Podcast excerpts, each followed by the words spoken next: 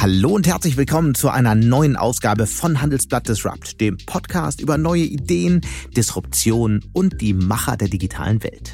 Mein Name ist Sebastian Mattes und ich begrüße Sie ganz herzlich aus unserem Handelsblatt Podcast Studio hier in Düsseldorf.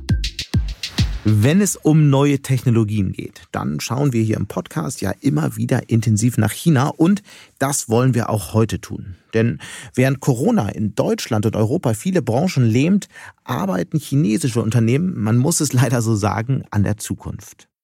Genau darüber will ich heute mit meinem Kollegen Stefan Scheuer sprechen.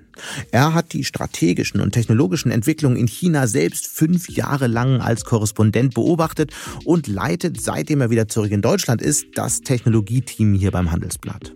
Außerdem hat er ein Buch geschrieben, das im März in einer Neuauflage herauskommt und auch darin geht es um Chinas globale Tech-Ambitionen.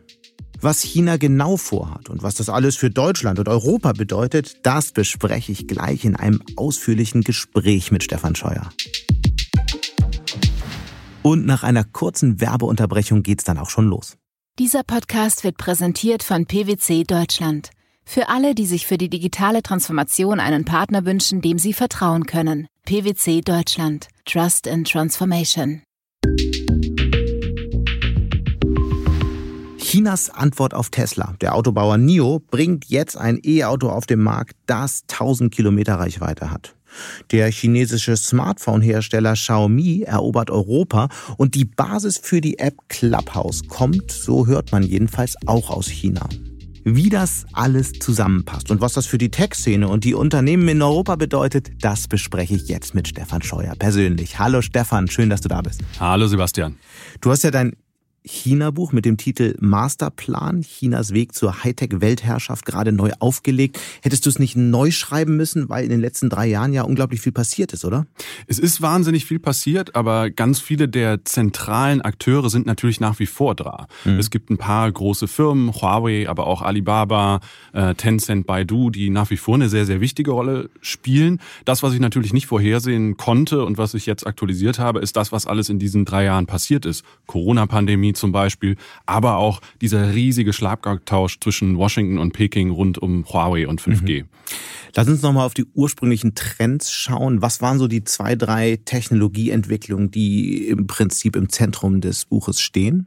Ja, ursprünglich muss man sich nochmal vor Augen führen. Heute ist es ja totaler Konsens zu sagen, in China gibt es viele innovative Unternehmen, die jetzt ähm, auch nach Europa kommen. Vor drei beziehungsweise vier Jahren, als ich angefangen habe, das Buch zu schreiben, war das bei vielen Leuten noch nicht so da. Da war bei vielen noch die Vorstellung, ah ja, das ist die billige Werkbank und ja, da gibt es zwar ein paar Firmen, aber die haben vor allen Dingen westliche Unternehmen kopiert mhm. und da ist gar nicht so vieles, was einem gefährlich werden könnte. Und ich glaube, das ist was, was heute nicht mehr so einfach jemand behaupten würde. Es gibt eben viele innovative Produkte, die aus China gekommen mhm. sind.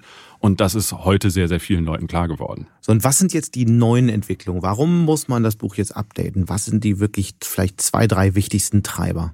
Genau, also es gibt zum einen die Entwicklung, dass chinesische Unternehmen in viel mehr Bereichen jetzt auch wirklich führend sind. Also was ich zum Beispiel unglaublich spannend finde, ist, diese App Clubhouse hat ja so einen ganzen Hype ausgelöst, aber die Infrastruktur dahinter kommt von der chinesischen Firma. Also es gibt Bereiche, wo wir es gar nicht so auf dem Schirm haben, wie weit da schon chinesische Unternehmen sind. Mhm. Auf der anderen Seite gibt es einen Trend, der, äh, den ich in der ursprünglichen Version gar nicht so gesehen habe, und das ist, welche starke Funktion die Unternehmen jetzt im Zusammenhang mit dem Staat übernehmen. Ich hatte zum Beispiel die große Hoffnung, dass viele dieser chinesischen Digitalunternehmen ja darunter leiden, dass der Staat so stark beispielsweise das Internet zensiert. Also ich habe gedacht, die könnten auch eine positive Kraft sein, für eine Öffnung des Netzes mhm. beizutragen. Faktisch ist es so, dass die jetzt viel mehr in die Schranken gewiesen worden sind und jetzt viel mehr beispielsweise dabei mithelfen müssen, wie die Corona-Pandemie eingedämmt wird, indem man die Bevölkerung überwacht. Also da ist der Einfluss des Staates auf die Digitalwirtschaft viel, viel, viel, viel größer Lass geworden. Lass uns da doch mal ein bisschen Jahren. konkreter werden. Wo gibt es, beschreibt doch mal so eins, zwei Beispiele dafür, dass man sich vorstellen kann, wie dieser Einfluss des Staates, welche Folgen das hat und wo die Unternehmen helfen müssen, die Menschen in China mehr zu überwachen. Ja, äh, der allererste Schritt ist zum Beispiel die Vorstellung davon, wie man denn überhaupt ermitteln kann, wer war denn wo und wer könnte sich wo angesteckt mhm. haben. Wir haben in Deutschland eine lange Diskussion darum gehabt, eine App aufzubauen, eine Corona-Warn-App, bei der Datenschutz ein sehr hoher Standard ist. In China haben ganz viele der lokalen Behörden eigene Apps gestartet und dazu die Firmen, die dort vor Ort waren, in die Pflicht genommen. Alibaba hat so ein Ding in Hangzhou gebaut, wo die Firmenzentrale ist. Es gab vergleichbare Apps in Peking, in anderen Städten. Und dabei wurde nicht auf Datenschutz geachtet, sondern man musste teilweise genau Bewegungsprofile anlegen können, um eben zu zeigen, hey, ich habe die Stadt in den letzten so und so vielen Monaten nicht verlassen. Ich kann mich also nicht irgendwo in einer anderen Provinz angesteckt mhm. haben. Das ist, das ist einer der Schritte. Dann ein anderer Schritt ist, dass viele Technologien, die eigentlich für andere Zwecke entwickelt worden sind, dann ganz gezielt dafür eingesetzt worden sind. Zum Beispiel gibt es einen großen Hersteller von ähm, Überwachungskameras, die vor allen Dingen äh, gebunden mit KI dann ermitteln können in Kaufhäusern, in Shoppingmalls, wie viele Leute kommen rein, wie alt sind die ungefähr, sind das Männer, sind das Frauen, wie bewegen sie sich durch diese Geschäfte. Und diese Kameras wurden dann eingesetzt, um Menschenströme genau nachvollziehen zu können. Die wurden teilweise mit Wärmesensoren ausgestattet, sodass du sofort jemanden aus der Masse erkennen mhm. konntest, der eine erhöhte Temperatur hat. Also all das, was grundsätzlich erstmal spannende technologische Entwicklungen sind, sind da vor allen Dingen auch eingesetzt worden, um die Pandemie zu bekämpfen, aber auch um ein sehr weit verzweigtes äh, System von Überwachung möglich zu machen. Was hat das eigentlich für Folgen? Weil wenn man nochmal einen Schritt zurückgeht und sich daran erinnert, was eigentlich die Basis für den Erfolg auch der chinesischen Technologieunternehmen war, dann ist es ja eigentlich die Tatsache, dass sich der Staat in den Feldern, in denen die unterwegs waren, eigentlich komplett rausgehalten hat. So, jetzt gibt's eine verstärkte Einmischung. Was wird das bewirken am Ende? Die Sorge ist riesig in China, dass genau dieser Erfolgsfaktor, der damals den chinesischen Tech-Unternehmen den Raum gegeben hat, neue Dinge äh, auszuprobieren, sei es Online-Shopping, sei es Messenger-Dienste, sei es Internetsuche, sei es auch Mobilitätskonzepte, ähm, dass genau dieser Raum jetzt immer, immer kleiner wird. Also die Firmen werden in die Pflicht genommen. Es ist klar, dass ein großer Konzern wie, weiß ich nicht, ähm, Alibaba nicht um Regulierung rundkommt. Das ist auch richtig. Aber der Einfluss und die Tiefe, mit der jetzt Unternehmen reguliert werden, die geht natürlich viel weiter. Riesiges Beispiel darüber äh, oder dazu ist der geplante Börsengang der Finanztochter von Alibaba, der Ant Group, was der größte Börsengang der Wirtschaftsgeschichte werden sollte und der zwei Tage vorher von den Behörden gestoppt worden ist. Darüber haben wir ja im Podcast auch schon mal ausführlich diskutiert, obwohl die ganzen Regulierungsbehörden ja über Monate das Unternehmen geprüft hatten. Mhm. Das war eine klare politische Entscheidung, da zu sagen, wir senden ein deutliches Signal, dass ähm, wir in Peking die Regeln machen und im Zweifelsfall auch sowas Wichtiges einfach stoppen können. Also kann China den chinesischen Erfolg eigentlich nur selbst aufhalten oder wie? Ja, ähm, ich glaube, da muss man zwei Ebenen sich angucken. Das eine ist natürlich, da wird der Raum beschränkt und das, was ich beschrieben hatte als diese Hoffnung, mhm. die chinesischen Tech-Unternehmen könnten auch die Vorkämpfer für eine offenere Gesellschaft werden, dass die so nicht eingetreten sind, dass die eher zurückgedreht wurden. Ähm, der Alibaba-Gründer Jack Ma ist ja zwischendurch von der Öffentlichkeit verschwunden und der war einer derjenigen, der sich halt nicht so einfach den Mund hat verbieten lassen. Ähm, auf der anderen Seite sehen wir aber auch diese Vorstellung der Amerikaner, die ja im Zusammenhang mit 5G beispielsweise gedacht haben, ah ja, man kann China einfach ausbremsen. Und da sehen wir halt auch, dass das auch illusorisch mhm. ist. Also jetzt einfach zu sagen, ja, wir schneiden da jetzt ähm, Hersteller von Elektronikprodukten wie zum Beispiel Huawei, die ja 5G-Technik produzieren, von Chips ab. Ja, das bringt Huawei in Probleme. Das sorgt aber dafür, dass man die Anstrengung verstärkt, jetzt autark zu werden. Mhm. Auf die Anstrengungen wollen wir auf jeden Fall zu sprechen kommen, aber ich würde gern vorher noch einmal die Perspektive verändern. Du hast ja auch viele Freunde in China, Menschen, mit denen du über Jahre in Kontakt geblieben bist. Bist du aktuell, stehst du mit denen im Austausch? Ja. Wie blicken die jetzt gerade auf Europa? Ehrlich gesagt, blicken die sehr stark geprägt von dem, was man in den Staatsmedien sieht auf Europa. Also obwohl natürlich die alle auch Möglichkeiten haben, auf das offene Internet zuzugreifen, ist es in der Praxis dann oft einfacher, eben das zu konsumieren, was im Fernsehen läuft oder was man direkt zugespült bekommt über die ja, stark kuratierten chinesischen sozialen Netzwerk. Und da ist der Eindruck, Europa versinkt im Corona-Chaos. Es ist alles total furchtbar, das ähm, Leben ist quasi erlahmt und nur in China ist alles toll. Man bekommt dann Videoaufnahmen vorgeführt, wie ähm, in Wuhan, wo ja das Virus ausgebrochen ist, jetzt Poolpartys mit mehreren zehntausend Menschen stattfinden und alle sich in den Armen liegen und Corona quasi nicht existiert. Das ist die eine Version. Die andere Version ist, dass viele von denen eben auch beschreiben, dass sie sich gar nicht so einfach bewegen können, dass sie sich stark kontrolliert fühlen ähm, weil sie selbst am Restaurant einen QR-Code scannen müssen, ähm, weil äh, beispielsweise um reinzukommen und zu zeigen, dass sie äh, Corona-frei sind. Genau, genau. Ähm, äh, und auch diese, dieser Stopp von End, äh, der End Group ähm, mhm. des Börsengangs hat natürlich dazu geführt, dass man noch mehr Respekt davor hat oder auch Angst davor hat, was der chinesische Staat machen könnte. Aber die Vorstellung ist, Europa kann man abschreiben und auch die Amerikaner, das, was da ähm, unter Donald Trump passiert ist, eigentlich ist das nicht mehr der ehemalige Sehnsuchtsort mhm. der es früher für viele der chinesischen Tech-Unternehmen war. Also sie denken sich, hey, in China gibt es zwar viele, viele Nachteile, aber wenn man sich die USA nach der Ära von Trump anguckt oder wenn man sich anguckt, wie Europa mit Corona kämpft, mhm. dann muss man sich mit der chinesischen Regierung orientieren, weil es keine richtige Alternative gibt. Dann lass uns doch mal ein bisschen hinter die Kulissen der chinesischen Staatsmedien schauen, auf die, auf das wahre Bild. Ist es alles besser? Ist es so viel besser? Es gibt viele Bereiche, in denen es so funktioniert hat, dass die chinesische Regierung halt einfach mit so einer No-Covid-Strategie vorgegangen ist. Das, ähm, ich konnte das am Anfang nicht glauben, als wir dann kaum Zahlen darüber bekamen, dass wirklich in, in China wenig ähm, oder kaum noch neue Corona-Fälle verzeichnet wurden. Es sind nach wie vor sehr wenige und es gab keine riesengroßen Ausbrüche, die irgendwo ja mal aufgeploppt wären. Mhm. Ähm, also das hat man schon weitestgehend in den Griff bekommen. Der Preis, der dafür gezahlt wurde, war allerdings natürlich auch sehr, sehr groß.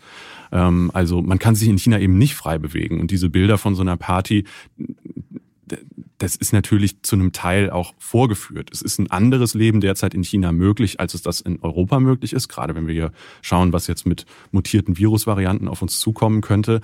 Aber auch China kommt langfristig nicht an einer vernünftigen Corona-Strategie vorbei. Das heißt, es muss geimpft werden.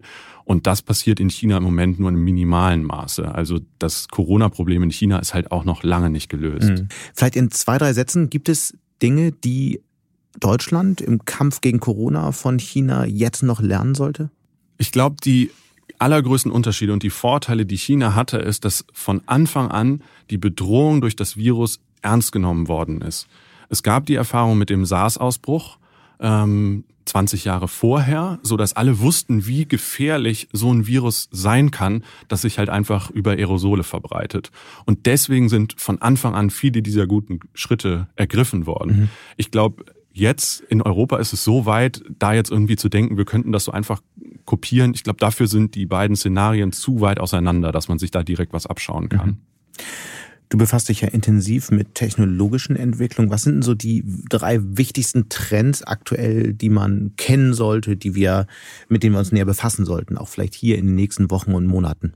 Ja, ähm, also zunächst einmal ist das, was ich unglaublich spannend finde, wir haben viel über Huawei geredet, das hat so diese die ganze Debatte über lange Zeit dominiert, aber abseits von Huawei ist unglaublich viel passiert mit chinesischen Tech-Unternehmen, die so in der zweiten Riege sind und so ein mhm. bisschen stiller waren. Da gibt es zum einen Xiaomi, den Smartphone-Hersteller, der jetzt hier in Düsseldorf auch seine Europazentrale errichtet und innerhalb von einem Jahr der drittgrößte Anbieter ähm, von Smartphones in Deutschland geworden ist. Aber es gibt eben auch eine ganze Reihe von chinesischen Autobauern. Ne? Wir hatten lange diese Geschichten, dass die qualitativ nicht mithalten konnten. Und jetzt gibt es eben die ersten Marken, die schon nach Europa gekommen sind und ganz gutes Feedback bekommen, gerade was E-Autos angeht. Und die nächsten werden wahrscheinlich nächstes Jahr kommen. Mhm. Äh, NIO ist so eine Marke, die man unbedingt im Blick behalten sollte. Ja, wenn das Punkt eins ist, dann ähm, ja, als, als zweite Punkte würde mir noch einfallen, der ganze Mobilitätssektor, da ist unglaublich viel in Bewegung. Äh, es gibt zum Beispiel ähm, derzeit Zeit äh, Berichte der Nachrichtenagentur Bloomberg, dass der ähm, Uber-Rivale Didi nach Deutschland kommen könnte. Jetzt ist die Frage, ob das wirklich jetzt, äh, wie konkret das ist. Wir warten dann noch auf eine finale Rückmeldung von Didi. Da wird wahrscheinlich, werden die sich positionieren müssen. Mhm. Aber dass sie früher oder später nach Europa expandieren, ist eigentlich klar. Und die haben schon das Potenzial, hier viel zu verändern, weil sie ähm, ja ähnliche Konzepte wie Uber haben, aber faktisch sogar noch viel, viel größer sind und ja so ein Mobilitätskonzept haben, was nicht nur auf Autos beruht, sondern auf allen möglichen äh, Verkehrskonzepten mhm. und dann halt teilweise auch mit Stadtregierungen zusammenarbeiten. Ja, und als, äh, als dritter Punkt ist ähm, das, was ich noch, äh, wo ich auf jeden Fall plädieren würde, sich das genau anzugucken, ist das, was im gesamten Bereich von Online-Shopping passiert in China. Da ist ja nicht nur es gibt es nicht nur um die reinen Plattformen, sondern auch um alles, was da drumherum passiert. Und ähm, das, was ich zum Beispiel sehr spannend fand, war vor ein paar Wochen den Börsengang von äh, Kuaishou. Das ist so ein Kurzvideo-Anbieter, der ähm, in Hongkong an die Börse gegangen ist, der so ähnlich funktioniert wie TikTok. Ähm, der Unterschied zwischen beiden Anbietern ist, äh, TikTok in China, Douyin heißen die da, ist vor allen Dingen auf die Großstädte konzentriert und äh, Kuaishou ist so auf die weniger reichen äh, Menschen auf dem Land konzentriert, hat aber auch äh, 500 Millionen ähm, aktive mhm. Nutzer, mhm. also eine riesige Zahl. Und die sind nach dem Börsengang, ich habe äh, eben nochmal nachgeguckt, derzeit 180 Milliarden Dollar wert. Wahnsinn. Das ist unglaublich. Wir haben es ja neulich mit Tina Müller, der Chefin von Douglas, auch hier besprochen. China wird eben immer mehr zum Leitmarkt und zum Innovationstreiber auch für E-Commerce. Gibt es denn so andere Märkte, wo du das so eine Entwicklung auch siehst? Äh, dass China da zu einem Leitmarkt Ja, wird? oder zu einem Innovationstreiber, an dem sich im Grunde die gesamte Welt ausrichtet. Ich finde, wo man es schon sehen kann, ist ähm, so eine Marke wie Xiaomi, die mhm sich zunutze macht, dass ganz viel der, Pro äh, der Produktion von Elektronikprodukten mittlerweile in China stattfindet. Seien es Smartphones, seien Fernseher, seien Tablets, äh, seien Laptops. Und Xiaomi ist einfach hingegangen, hat sich ganz viele Produkte genommen, die sie gesehen haben, die interessant sind, die so zu einem modernen, vernetzten Leben passen und hat die einfach optimiert, indem sie zu den Fabriken gegangen sind und einfach sich beispielsweise ein Fitnessband genommen haben und das immer wieder haben optimieren lassen, so dass es in der Massenfertigung für einen sehr geringen Preis angeboten werden kann. Und jetzt gibt's so ein Ding für 28 Euro bei Aldi zu kaufen, hier in Deutschland. Xiaomi ist mittlerweile die Firma, die mehr smarte Fitnessgeräte verkauft als irgendjemand anders auf der Welt. Natürlich ist das, was man bei Apple kauft mit ähm, einer Apple Watch, dann noch umfangreicher und noch edler, was, was, das, ähm, was das Gerät an sich angeht, kostet aber auch viel, viel mehr. Mhm. Und Xiaomi schafft es einfach damit, Markt für Markt zu besetzen. Und während sie über lange Zeit vieles kopiert haben, gehen sie jetzt dazu über, auch neue Dinge zu entwickeln. Eine spannende ähm, Vorstellung, die sie aus ihren Laboren kürzlich gemacht haben, ist die Möglichkeit, über Distanz Geräte zu laden. Also man stellt ein Ladegerät einmal in sein Zimmer und kann dann, egal ob es der Kopfhörer ist oder das Handy oder das Tablet, über bis zu fünf Metern davon entfernt durch die Gegend laufen und ähm, muss kein Kabel mehr einstecken. Mhm. Ist noch nicht marktreif, aber schon mal vorgestellt. Spannende Technik. Äh, auf der anderen Seite die Frage, hast, hättest du Bedenken, dich mit vernetzten Geräten von Xiaomi einzudecken, gerade vor dem Hintergrund einer möglichen, dann doch einer möglichen Überwachung, über die ja viel diskutiert wird? Äh, ich glaube, das muss man auf jeden Fall kritisch begleiten und das muss sich jeder überlegen, inwiefern er da bereit ist, auf solche Risiken einzugehen. Xiaomi hatte in der Vergangenheit mehrmals schon, ähm, ist mehrmals schon in die Kritik geraten, weil sie nicht ganz sauber mit den Daten ihrer Kunden umgegangen sind. Xiaomi hat jedes Mal Besserung gelobt. Ähm, wir haben auch mehrmals mit der Firma gesprochen. Sie haben mittlerweile zum Beispiel auch Server in Europa aufgebaut, ähm, so dass die Daten von Kunden in Europa auch in Europa gespeichert werden sollen. Aber dass so ein Risiko besteht, gerade vor dem Hintergrund, was wir im Moment in China besprochen haben, wo der chinesische Staat auch seinen Zugriff auf chinesische Technologieunternehmen ausgeweitet hat, das wird immer so sein. Und wenn ich ein Gerät habe, was unglaublich viel über mich weiß, mhm. dann muss ich mir nicht, natürlich äh, nicht der Illusion hingeben, dass äh, diese Daten immer und 100 Prozent sicher sind, sondern äh, Missbrauch ist natürlich immer möglich. Also Xiaomi Smartphone für dich persönlich, ja oder nein? Äh, beim Smartphone, ehrlich gesagt, ähm, da muss ich sagen, ich finde, die sind zwar günstig, aber ich selbst habe äh, kein Xiaomi-Smartphone und würde mir, glaube ich, auch keins holen. Aus den Gründen. Äh, zum einen das und zum anderen ähm, sind natürlich die Entwicklungszyklen bei den Smartphones relativ schnell. Das heißt, Xiaomi hat die coolste Technik heute, aber in der Regel kaufst du dir auch in einem Jahr später dein nächstes Xiaomi okay. oder dein übernächstes. Dann lieber ein Smartphone von Apple, wo es nicht ganz so schnell geht. Ja, ich glaube, mein Smartphone ist jetzt äh, vier Jahre alt äh, und es funktioniert immer noch gut. Kommende Woche findet ja der Volkskongress in China statt. Was passiert da genau und welche Folgen hat das, was da entschieden wird, letztlich für die Technologiewirtschaft? Das Wichtigste an dem Volkskongress ist, dass der Fünfjahresplan abgenickt mhm. wird. Und in dem Fünfjahresplan sind die Leitplanken festgelegt, mit denen Peking ja bestimmte Wirtschaftsbereiche unterstützen möchte. Und da spielen, äh, spielt die Technologiebranche eine sehr zentrale Rolle. Einige Sachen sind ja schon rausgekommen. Genau, Was der Plan. sind so die Punkte, die man bisher weiß? Ja, also ähm, die, die Leitplanken sind zu einem Teil klar. Man weiß nicht die exakten Zahlen, aber man weiß, dass zum Beispiel die Chipindustrie ganz stark in den Fokus rückt, weil wir ja gesehen haben, die Amerikaner haben diese Restriktionen erlassen, haben dadurch beispielsweise Huawei, aber auch andere Firmen von internationalen Chiplieferanten abgeschnitten. Mhm. Und auf einmal war klar, Mensch, die chinesische Digitalwirtschaft kann nicht so einfach ohne Lieferung von ausländischen ähm, Chipherstellern auskommen. Und das will die Regierung ändern. Dafür werden riesige Mittel locker gemacht, ähm, die in diese Branche reingepumpt werden. Das ist allerdings ein langfristiges Unterfangen. Das heißt, der, die Idee ist nicht, dass in fünf Jahren China komplett unabhängig ist, dass China allerdings einen weiten Weg auf dieser Unabhängigkeit gegangen hm. sein kann. Diese Fabriken sind unglaublich teuer, die aufzubauen, ähm, aber man muss halt einfach so peu à peu schauen, ähm, wie man da in diese Richtung kommen kann.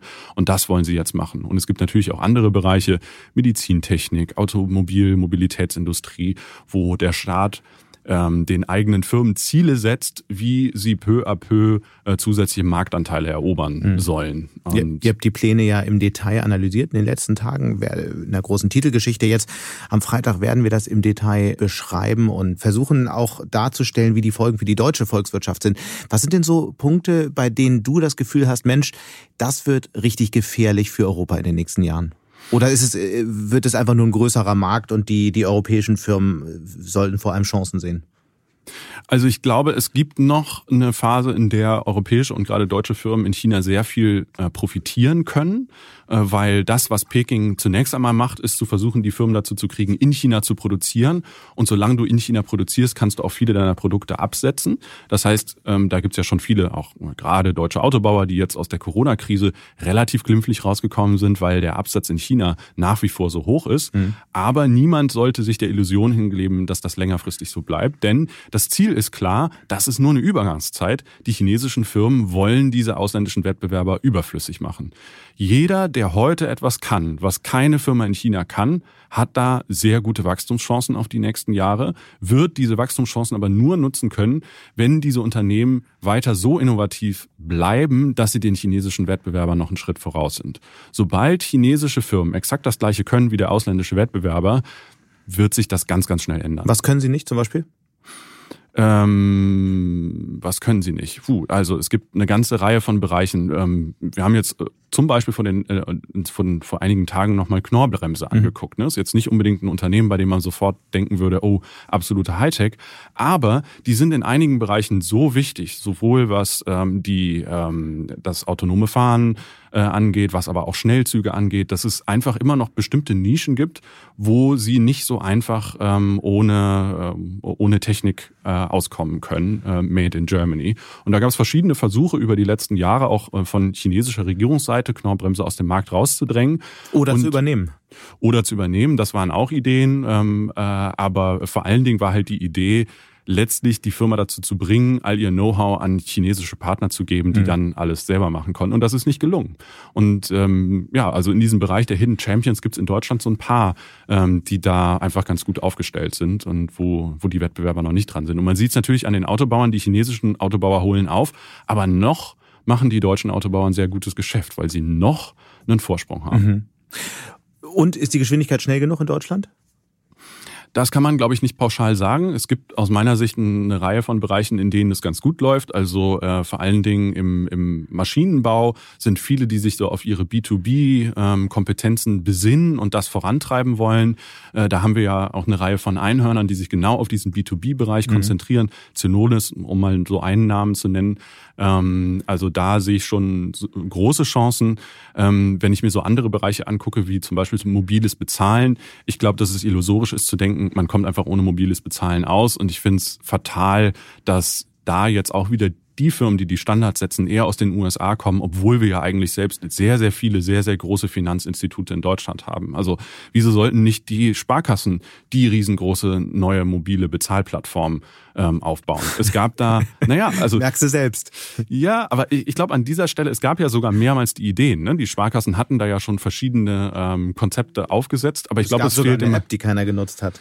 Genau, was aber auch daran lag, dass halt keiner bereit war, genug Geld in die Hand zu nehmen, um so ein Ding erfolgreich zu machen. Also ich glaube, da fehlt am Ende zum einen das Durchhaltevermögen und auch die Bereitschaft, einen Zukunftsmarkt auch mit ordentlich Geld zu besetzen. Und da sind wir an einem ganz spannenden Punkt und da würde ich jetzt gerne noch mal ein Stück weit tiefer einsteigen.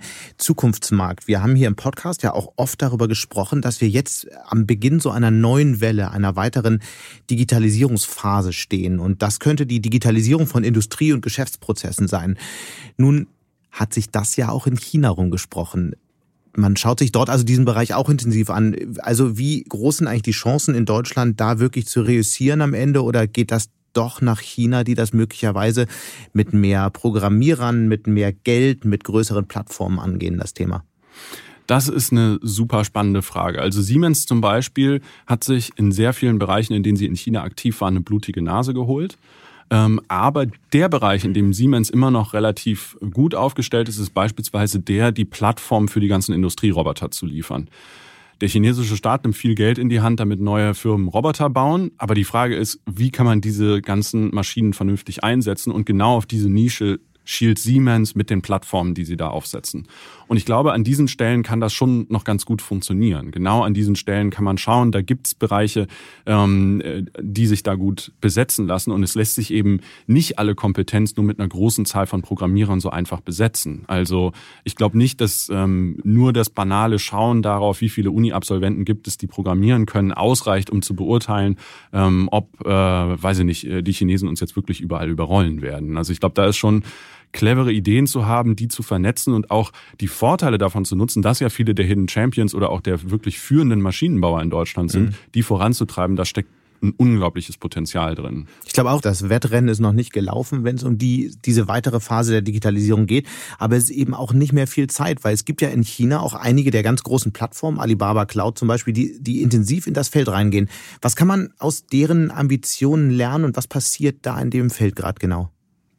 Also aus den Ambitionen kann man natürlich lernen, dass ähm, eigentlich keine Dimension zu groß gedacht ist, die man sich mal vorführen kann. Ich meine, ähm, wir beide zusammen haben ja sogar mal ein Interview mit dem KI-Chef von Alibaba geführt, der dann meinte, ja, hier in Deutschland, ihr denkt immer so klein, wenn es um das Thema Smart City geht, dann denkt ihr immer, man kann eine Stadt ein bisschen besser machen. Wir bauen eine neue Stadt. Wir bauen sie von Grund auf smart. Und das sind so. Und die Stadt gibt's ja jetzt.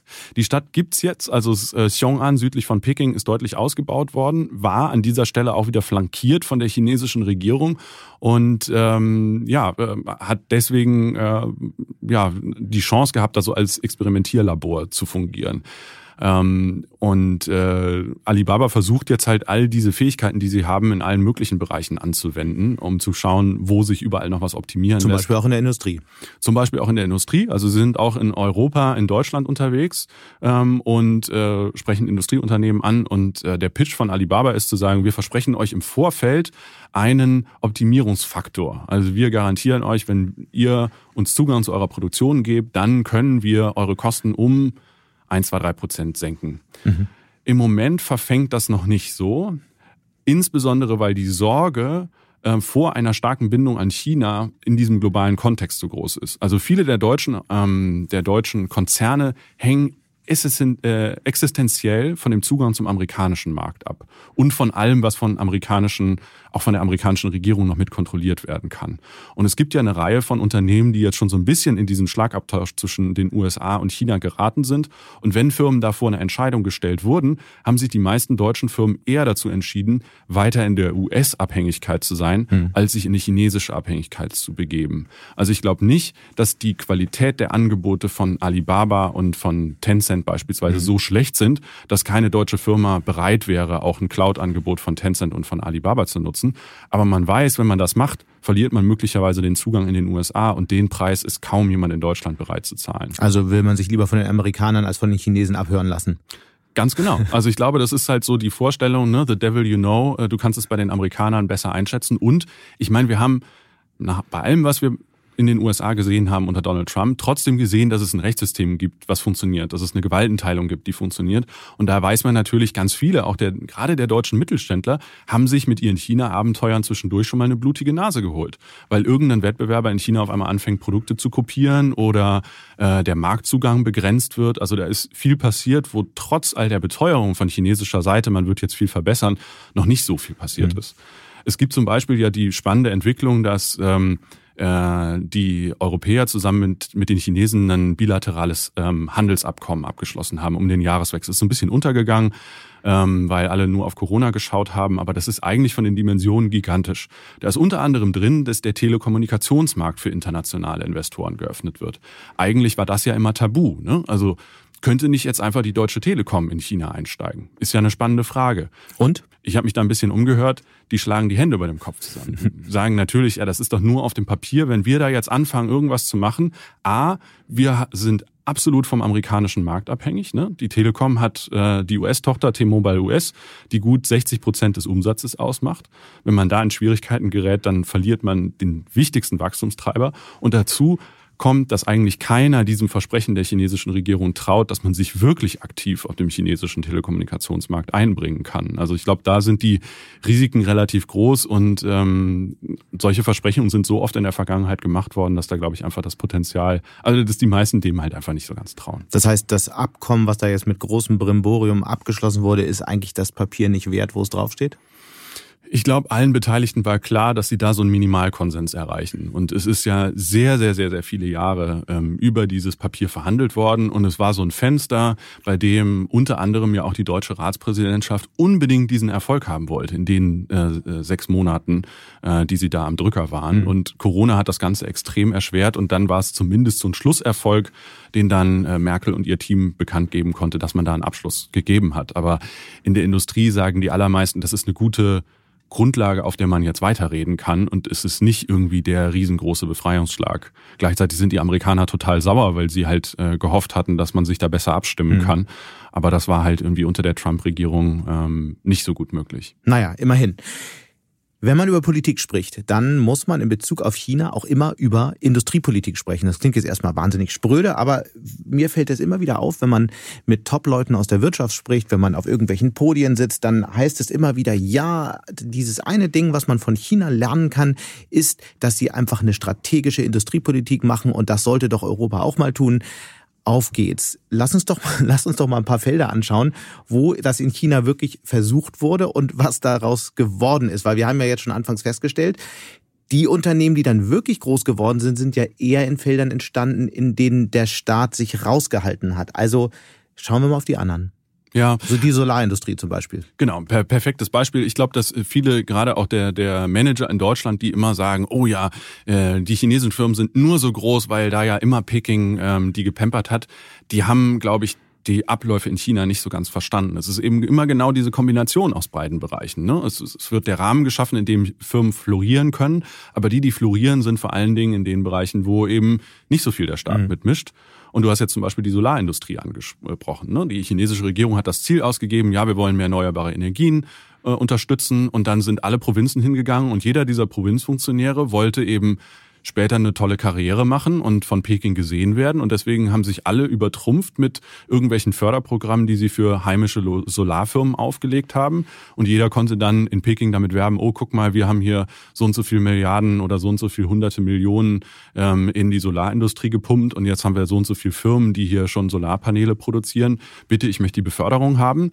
Äh, faktisch ist passiert, dass diese Firmen alle am Bedarf vorbei produziert haben und wir ein riesengroßes Sterben der chinesischen Solarindustrie hatten im Zuge dessen dann ja Solarpaneele zu Dumpingpreisen auf die Weltmärkte gepumpt worden sind und dann ja auch die europäische Solarindustrie den Bach runtergegangen ist. Also die Solarindustrie ist eigentlich ein Beispiel dafür, wie ähm, Industriepolitik in China gewaltigen Schaden angerichtet hat.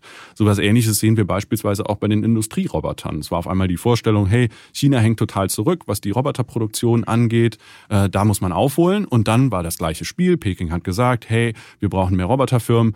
Die ganzen Provinzen sind hingegangen, haben äh, Programme aufgelegt. Jeder hat sich wieder übertrumpft, wollte wieder ein bisschen mehr Geld ausgeben als die Nachbarprovinz, um sich dann da besser in Stellung zu bringen. Und am Ende sind sehr, sehr, sehr, sehr viele Roboterhersteller in China entstanden, die aber sehr weit von wirklichen Hightech-Robotern entfernt, äh, entfernt sind, sondern vor allen Dingen so minimale Produkt, äh, minimale Prozessoptimierung mhm. äh, oder Prozessautomatisierung in großen Fabriken machen.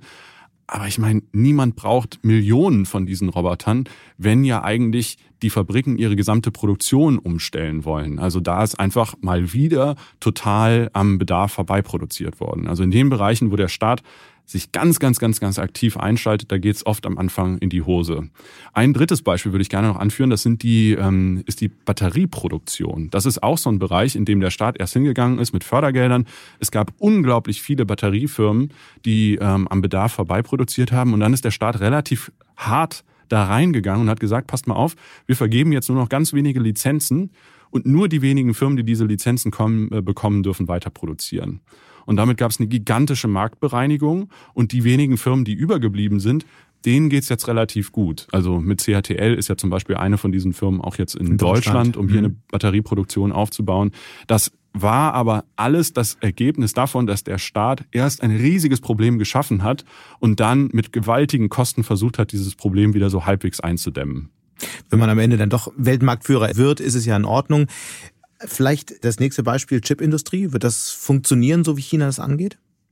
Ich glaube, das Risiko ist groß, dass ein ähnliches Problem passiert wie in der Solarindustrie oder wie ähm, äh, ja wie auch bei den Robotern. Also es funktioniert, glaube ich, dass ähm, wenn das nötige Kapital da ist, sind halt die Investitionen in so eine große Chipproduktion einfach gigantisch. Mhm. Das, was ähm, eine Firma wie TSMC aus Taiwan, die ja einer der Weltmarktführer in diesem Bereich ist, in, in so eine Fabrik investiert, das ist gigantisch. Da sind mal locker irgendwie 25 Milliarden Euro weg für so eine Hightech-Produktion. Das ist sehr viel mehr als das, was ähm, Infineon als, als deutscher DAX-Konzern normalerweise so am Investieren ist. Also die, die Dimensionen sind schon sehr, sehr groß. Die Frage ist nur, nur weil ich Subventionsgelder ähm, locker mache, heißt es noch lange nicht, dass die sinnvoll eingesetzt werden. Und da muss man jetzt erstmal schauen, ähm, äh, wie gut die Firmen genau in der Lage sind, genau sowas ähm, ja, äh, zu ihren Zwecken auch zu nutzen der Zeitrahmen, von dem wir hier reden, äh, für die chinesische Chipindustrie zum, äh, zum Rest der Welt aufzuschließen, der bewegt sich so im Rahmen von ungefähr einer Dekade. Also da reicht noch nicht mal der Fünfjahresplan aus, der jetzt aufgelegt hm. wird. Das dauert halt einfach. Ein anderer Bereich, in dem der Staat auf jeden Fall mutmaßlich Einfluss hat, ist Telekommunikation. Und dann wird oft über Huawei gesprochen. Wie groß ist der Einfluss nach deinen Erkenntnissen da wirklich und wie begründet sind auch die Sorgen, die man bezüglich Huawei hat? Ja, also es gibt zum einen die Ebene, Huawei betont immer, sie sind ein Privatunternehmen und das ähm, kennt man aus jeder Pressemitteilung. Das kennt man aus jeder Pressemitteilung. Was man allerdings im Hinterkopf behalten muss, ist, es gibt in China eine ganze Reihe von heimischen chinesischen Telekommunikationsanbietern. Also Huawei hat Konkurrenten. Und einer der großen Konkurrenten ist ein direkter Staatskonzern. Das heißt, der hätte im Zweifelsfall sowieso die besseren Connections, sich da die Kohle von Peking zuschustern zu lassen. Dieser Wettbewerb besteht. Dieser Staatskonzern heißt ZTE und Huawei ist der Wettbewerber davon. Das heißt, es gibt einen innerchinesischen Wettbewerb. Ähm, über lange Zeit war es so, dass es eine ganze Reihe von chinesischen Firmen gab, die alle im Wettbewerb mhm. zueinander standen. Mittlerweile muss man aber sagen, ist Huawei das Unternehmen, was es geschafft hat, eine gute Balance aus sehr lukrativen Aufträgen in China ähm, hinzukriegen, die Kohle, die sie dort verdient haben, in relativ früh in Forschung und Entwicklung zu investieren, so dass sie dann international auch gut Projekte anbieten konnten. Und Huawei taktiert die ganze Zeit mit einer großen Nähe zur chinesischen Regierung. Es gibt zum Beispiel eine ganze Reihe von Entwicklungshilfeprojekten, die ähm, China in beispielsweise in äh, Zentral- und Südafrika auf die Beine gestellt hat, wo dann Investitionen durchaus daran gebunden waren. China hat beispielsweise einen Kredit gegeben und der Kredit durfte dann von einem Land nur verwendet werden, um dafür Ausrüstung von chinesischen, Telekommunikationsausrüstung von chinesischen Herstellern einzukaufen. Und von sowas hat dann zum Beispiel Huawei profitiert. Welche Folgen hat das jetzt für unser Sicherheitsempfinden? Ich meine, das ist ja ein hochpolitisches Thema und es ist immer noch nicht so ganz klar, wie Deutschland da jetzt äh, weitermachen will. Mehr und mehr Länder haben sich von Huawei verabschiedet. Also man muss sich immer vor Augen führen, dass ähm, die chinesischen Sicherheitsgesetze, ähnlich wie die amerikanischen Sicherheitsgesetze, den heimischen Geheimdiensten die Möglichkeit geben, Zugriff auf äh, Firmen zu gelangen. Mhm. Das heißt, ultimativ wird Huawei kaum Nein sagen können, wenn ähm, chinesische Sicherheitsbehörden hinkommen und sagen, ihr müsst uns jetzt helfen, ähm, im Ausland zu spionieren. Und dieser Gefahr muss man sich immer bewusst sein, wenn man ausländische Technik einsetzt. Und diese Gefahr kann Huawei als Unternehmen auch nicht auflösen. Sie versuchen die ganze Zeit immer zu sagen, ja, ja, wir wollen euch hier mit technischen Lösungen entgegenkommen. Diese Krux des politischen Problems kann Huawei als Unternehmen nicht auflösen. Das wird sich nicht lösen lassen. Das heißt, wenn wir in Europa Huawei einsetzen, müssen wir dieses Sicherheitsrisiko mit einkalkulieren und uns überlegen, sind wir bereit dafür mehr Geld zu bezahlen und deswegen europäische Anbieter zu nehmen oder nicht. Wenn man europäische Anbieter nimmt, es wird ja mal angeführt, es gibt zwei Wettbewerber von Huawei, das sind Nokia und Ericsson, die produzieren allerdings auch beide in China. Und Nokia arbeitet sogar eng mit einem chinesischen Staatsunternehmen zusammen, was die Produktentwicklung angeht. Mhm. Also ich tu mir immer damit schwer, so ein Schwarz-Weiß-Bild zu zeichnen. So, ah ja, wir schießen Huawei aus und dann ist auf einmal alles sicher. Das ist naiv. So funktioniert es nicht. Auch also die Amerikaner haben uns hm. ausspioniert. Am Ende muss man einfach die Daten ordentlich verschlüsseln. Man muss die Daten ordentlich verschlüsseln, überall da, wo es geht. Mhm. Ähm, über die Cloud haben wir ja auch schon häufiger gesprochen. Ähm, das Problem bei der Cloud ist, überall da, wo du Cloud-Dienste einsetzt, und das greift natürlich noch viel, viel stärker dann zurück auf solche Angebote wie, nutze ich sowas von Tencent und Alibaba, wenn ich meine Produktgeheimnisse besonders gut analysieren lasse. Ich kann so gut verschlüsseln, wie ich will. Die Cloud wird erst an der Stelle richtig attraktiv, wenn ich die Plattformdienste direkt nutzen kann. Wenn ich einen Supercomputer über ähm, ganz viel äh, Produktsensordaten drüber mhm. laufen lasse, die können nicht verschlüsselt sein. Mhm. Das heißt, genau an dieser Stelle ähm, ist die Möglichkeit, sich da wirklich zu, zu schützen, begrenzt. Und da zeigt sich halt wieder der Nachteil dieser großen Abhängigkeit von Europa von, naja, technologischen Diensten aus den USA oder China, weil Industriespionage aus dem Westen hat es auch schon oft gegeben. Ganz genau. Wir haben jetzt viel über die etablierten gesprochen, über Huawei, über Tencent, über Alibaba. Lass uns noch mal ein bisschen auf die jungen Firmen kommen, die da jetzt gerade entstehen. Welche sollte man da im Blick behalten? Du hast ja schon gesprochen von der technischen Basis für Clubhouse, die auch aus China kommt. Ja, da in dem Bereich sind eine ganze Reihe von spannenden Firmen entstanden. Das waren ähm, oft Unternehmer, die relativ früh in die USA gegangen sind, schon in den 90er Jahren. Und manche von denen sind dann nach China zurückgegangen, andere sind in den USA geblieben. Aus diesem Kosmos ist zum Beispiel Zoom entstanden, dieser Videodienstanbieter. Ähm, da ist der Gründer, der aus China kommt, äh, direkt in den USA geblieben, hat seine Firma da aufgebaut. Ähm, Agora.io, das ist der ähm, letztlich der Infrastrukturanbieter hinter Clubhouse. Ähm, die haben ihren Hauptsitz in Shanghai, sind auch ähm, vor einem halben Jahr an die Börse gegangen und ähm, das, was die machen, ist vor allen Dingen darauf, Echtzeitdienste möglichst clever anbieten zu können. Also egal, ob es jetzt Video ist oder Audio. Und was ähm, Agora.io auch schon in Aussicht gestellt hat, ist, wie die längerfristige Entwicklung weitergehen soll. Die schauen so nach Meetings, die schauen dazu, dass man letztlich fast das gesamte Leben vernünftig digital abwickeln lassen kann. Und das, was wir heute ja erleben, ist, an wie vielen Stellen es eine echte Herausforderung ist, dass so eine Videoübertragung nicht stockt, dass irgendwo mal das Audiosignal. Wir merken es jeden Tag Tag bei jeder Videokonferenz, egal bei Zoom oder bei Teams. Genau. Und das liegt halt manchmal daran, dass halt die Internetverbindung bei jemandem zu Hause schlecht ist. Mhm. Und da haben wir natürlich das Problem Netzausbau. Gerade auch in Deutschland ist das ja ein Thema. Ähm, auf der anderen Seite liegt es aber teilweise auch an den Plattformen, dass sie dann irgendwann in die Knie gehen. Ne? Also warum nutzen alle Zoom? Mhm. Weil die so ein cleveres System haben, sodass du selbst mit tausend Leuten in einer Konferenz sitzen sein kannst und ähm, viele auch ihr Video laufen haben und es trotzdem nicht ruckelt. Und in dieser Technik, da sind eben eine Reihe von ähm, Firmen, die entweder enge Beziehungen zu China haben, wie beispielsweise Zoom, oder sogar in China ähm, selbst ähm, ihr Hauptquartier haben, wie Agora.io, ähm, sehr, sehr weit vorne. Also das muss man sich auf jeden mhm. Fall angucken. Noch so zwei, drei Unternehmen, die man im Blick behalten sollte? Ja, ich glaube, äh, dass bei den bei diesen ganzen äh, Videoanbietern, wir haben ja über TikTok, ByteDance schon gesprochen und auch Quai Show, da gibt's noch mehr, die auch äh, so in diesem Bereich aktiv sind. Ich glaube aber Gesichtserkennung, Überwachung oder was meinst du? Nee, nee, ähm, erstmal Videostreaming. Aha. Videostreaming und da halt eine besonders äh, gute Benutzererfahrung mhm. auf die Beine zu stellen. Das funktioniert relativ gut. Aber klar, der ähm, Gesichtserkennungsbereich ist natürlich auch total wichtig und hat einen riesigen Push erlebt, dadurch, dass natürlich jetzt ähm, das das Nachverfolgen von Menschen im Zuge von Corona oder auch ähm, die chinesische Regierung geht ja sehr restriktiv gegen ähm, manche der nationalen Minderheiten vor, äh, dass sie da eben auch solche Technik überall in den Städten einsetzen. Und da greift man natürlich auch gerne auf äh, chinesische Anbieter zurück, die dann wiederum es schaffen, eben auch ähm, eine sehr hohe Qualität, was Gesichtserkennung äh, angeht, anbieten zu mhm. können. Mhm. Also das ist ja so ein bisschen die Krux. Wenn ich Zugang zu staatlichen Daten bekomme und weiß, da ist eine Qualität sichergestellt, dann kann ich Algorithmen viel besser trainieren, als wenn ich irgendwie äh, äh, sie nur über irgendwelche Urlaubsfotos laufen lasse, die Leute freiwillig teilen. So. Diese technologische Entwicklung hat ja auch eine dunkle Seite, insbesondere beim Thema Überwachung. Und wir wissen ja nun aus Studien unterschiedlichster Couleur, dass die Zahl der autoritären Regime in, weltweit zunimmt. Dann müsste doch eigentlich diese Technologie auch ein ziemlicher Exportschlager sein, oder? Es gibt natürlich eine ganze Reihe von Ländern, die sich sowas gerne einkaufen würden. Und ähm, da sieht man schon, dass es eine Reihe von Abnehmern schon gibt, die öffentlich bekannt sind. Die allermeisten werden aber nicht bekannt sein. Also da ist sehr, sehr viel vorstellbar. Mhm. Ähm, da sind vor allen Dingen Menschenrechtsgruppen dabei, das nachvollziehen zu wollen. Also Amnesty International ähm, versucht sich das anzuschauen. Es ist aber an vielen Stellen halt nicht nicht transparent, in welchen Ländern solche Technik schon im Einsatz ist. Aber man sollte auch dann nicht irgendwie illusorisch sein und denken, ah, das ist nur interessant für ähm, äh, äh ein autoritäres Regime die Firmen, die solche Technik anbieten, sind natürlich sehr clever darin, einen vernünftigen Pitch zu machen, um ihre Kunden zu erreichen. Ein Beispiel dafür, Hikvision ist ein Anbieter von Überwachungskameras.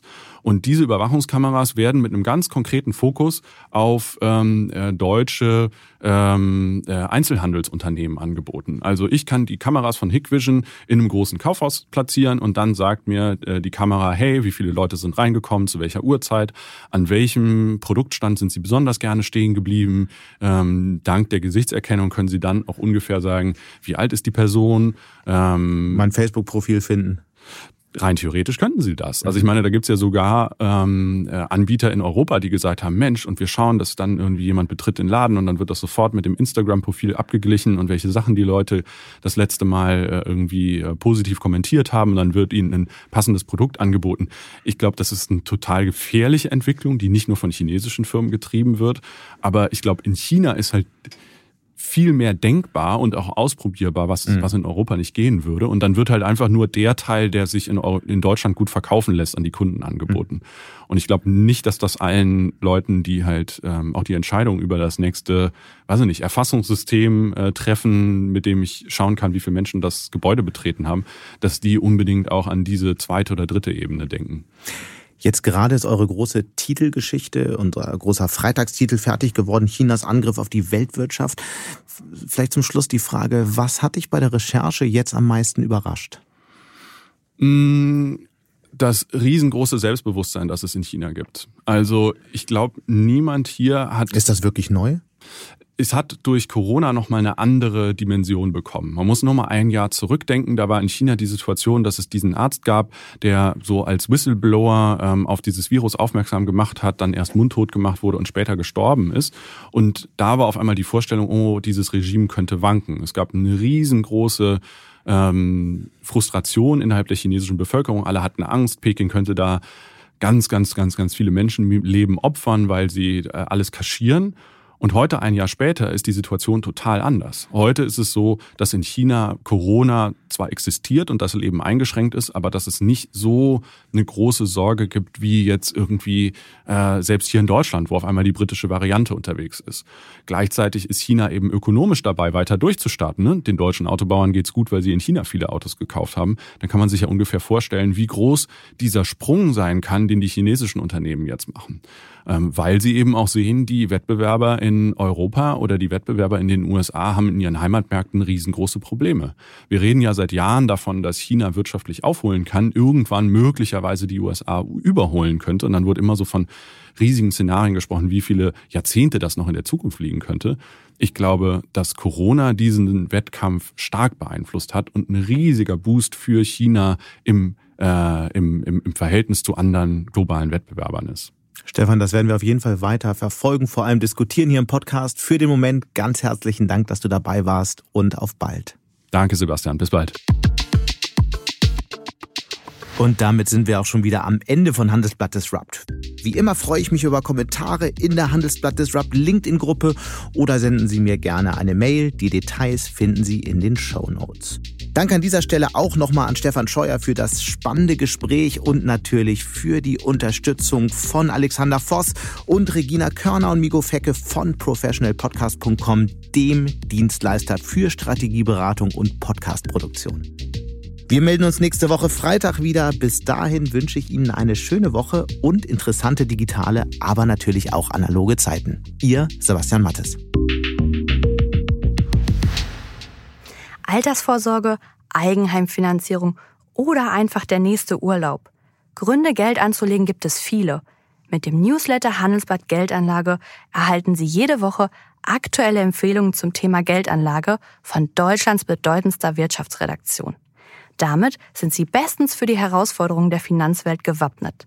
Informieren Sie sich jetzt unter handelsblatt.com slash Geldanlage oder in den Show Notes.